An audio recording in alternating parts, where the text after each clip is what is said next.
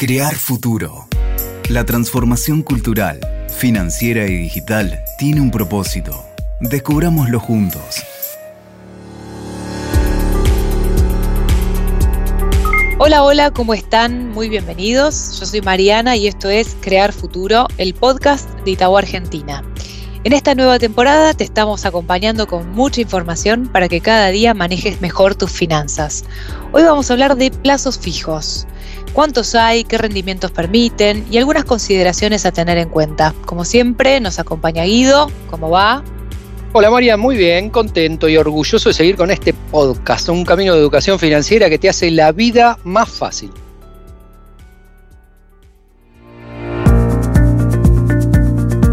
Bueno, se vienen eh, escuchando nuestros podcasts eh, desde el comienzo. Ustedes sabrán que a estas alturas guardar el dinero en el colchón, obviamente que no es la alternativa, ¿no? Ya no se protege el dinero fuera del banco, no es buen negocio. Y la razón es simple, porque estamos en un contexto de inflación. En Argentina, mes a mes, como los precios de los insumos, de los alimentos y los electrodomésticos van aumentando de manera constante, si lo que queremos es que nuestro poder adquisitivo no disminuya, podemos considerar diferentes estrategias o herramientas para revalorizar nuestros ingresos. La buena noticia es que existen muchas maneras de hacerlos. Hoy vamos a hablar puntualmente del plazo fijo. Hay otras alternativas, pero en este podcast nos dedicamos al plazo fijo. Hay algunas más sencillas que otras y no hace falta ser un experto en finanzas ni un economista, solo alcanza con estudiar estas alternativas posibles que te vamos a dar. Entonces, uno de los instrumentos más amigables y fáciles es el plazo fijo.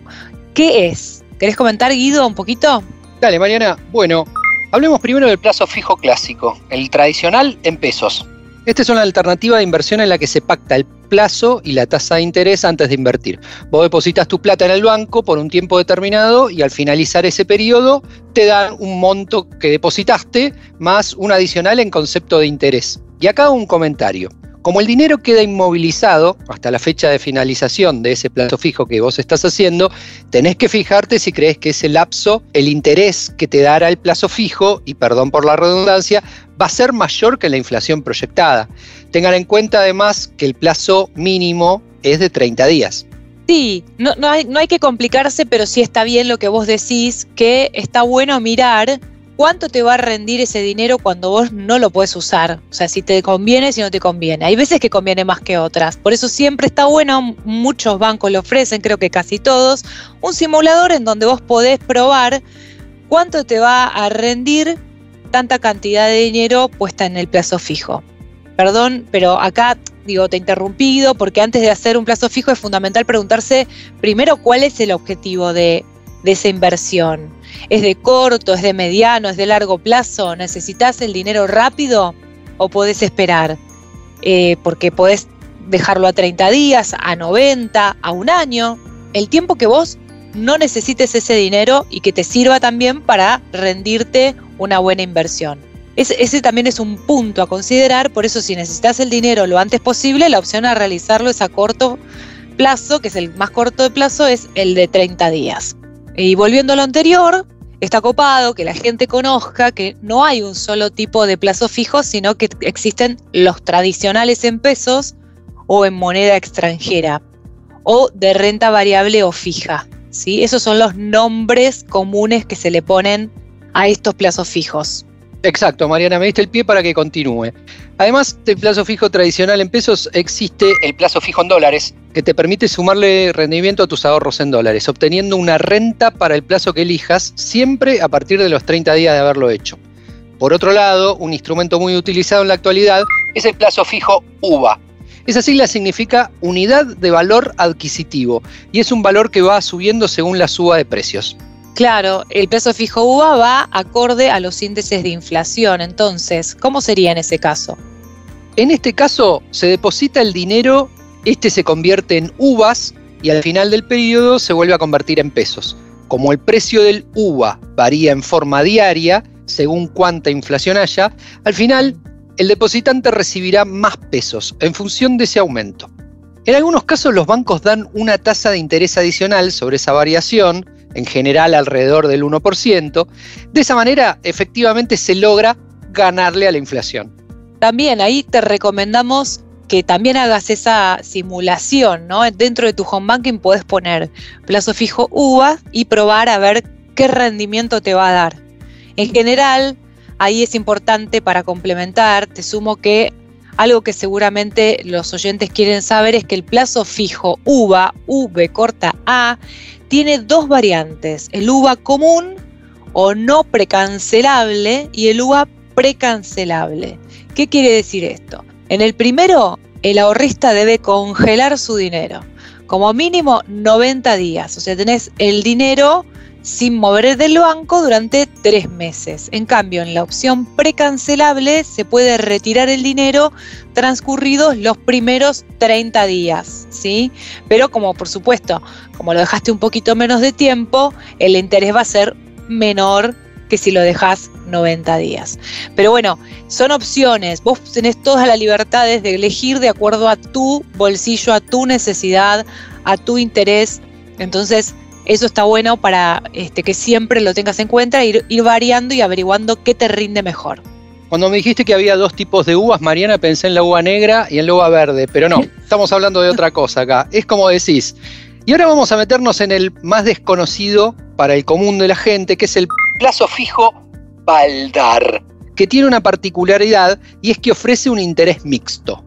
A ver, ¿qué es eso de interés? Primero, ¿qué es un baldar y qué es interés mixto? No sé nada de eso, contame. Bueno, no te preocupes, paso a explicarlo. Cuenta con una tasa fija y una tasa variable, como te decía, es mixto. La variable es la tasa de interés BADLAR que publica el Banco Central para depósitos a plazo fijo mayores de un millón de pesos de bancos privados. Wow, tenés que tener un montón de plata, ¿no? Es un montón de plata, pero quédate tranquila, esta alternativa es conveniente si tenés un monto alto de dinero para invertir el plazo mínimo es de, en este caso, 180 días, a diferencia del plazo fijo común, que es de 30. Bien, genial. Creo que dimos un buen pantallazo, simple, rápido. Creo que ahí tenemos todas las opciones de todas las que por lo menos existen hasta hoy.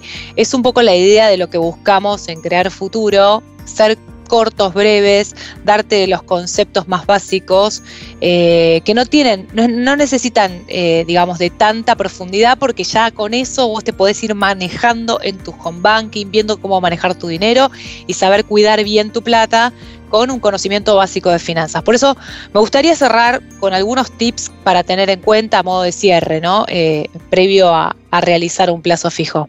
Por supuesto, me copa, dale. El primero, eh, a mí me parece bueno aclararlo porque si bien puede deducirse, no lo hemos dicho todavía, que es que los plazos fijos suelen dar mayor tasa de interés mientras mayor sea el plazo a depositar. Obvio, cuanto más tiempo queda tu dinero quieto en el banco, más interés vas a generar. Que si suscribís a un plazo de 30 días, la tasa de interés suele ser menor, si lo dejas dos o tres meses. En algunos casos igualmente puede ser mejor depositar un plazo a 30 días y luego reinvertirlo con los intereses que te dejó al mes siguiente y finalmente volver a reinvertir al mes siguiente y así sucesivamente. Eso es lo que, digamos, también es una opción que te puede dar seguridad si no estás tan arriesgado y no sos tan, eh, digamos que no tenés tanto ese apetito de riesgo, como se dice en los bancos, que eh, querés arriesgar más, sino que sos más conservador. Por eso es súper importante que revises la tasa de interés real que va a aportar el plazo fijo. Y déjame decir esto, Marian, que está bueno. El sistema bancario en la Argentina también ofrece la alternativa eh, atractivísima que es invertir eh, plazos fijos en banco donde no tenés cuenta. ¿Qué quiere decir esto? Vos podés buscar aquella entidad que ofrezca una tasa de interés más alta, simular tu plazo fijo online con el monto que deseas invertir y aceptás la propuesta de la entidad que más te convenga. Perfecto. También es importante que, que, pierdas el miedo, porque si estás bien informado, invertir es seguro. Solo tenés que conocer bien las formas de invertir para tomar decisiones que se adapten a tus, a tus preferencias y a tus necesidades. Bueno, creo que esto es todo por hoy. Este podcast fue bastante corto, así que se nos, se nos fue ya muy rápido, pero quédate atento porque el próximo tiene mucha más data piola para que aprendas a manejar tu dinero cada vez mejor y de forma inteligente. Seguinos en nuestras redes arroba Itaú Argentina en LinkedIn, Facebook, Instagram y Twitter. Y si te gustó este episodio, no te olvides de seguirnos también en nuestro perfil de Spotify, Crear Futuro. Hasta la próxima. Hasta la próxima. Chao, chao. Crear Futuro, el podcast de Itaú Argentina.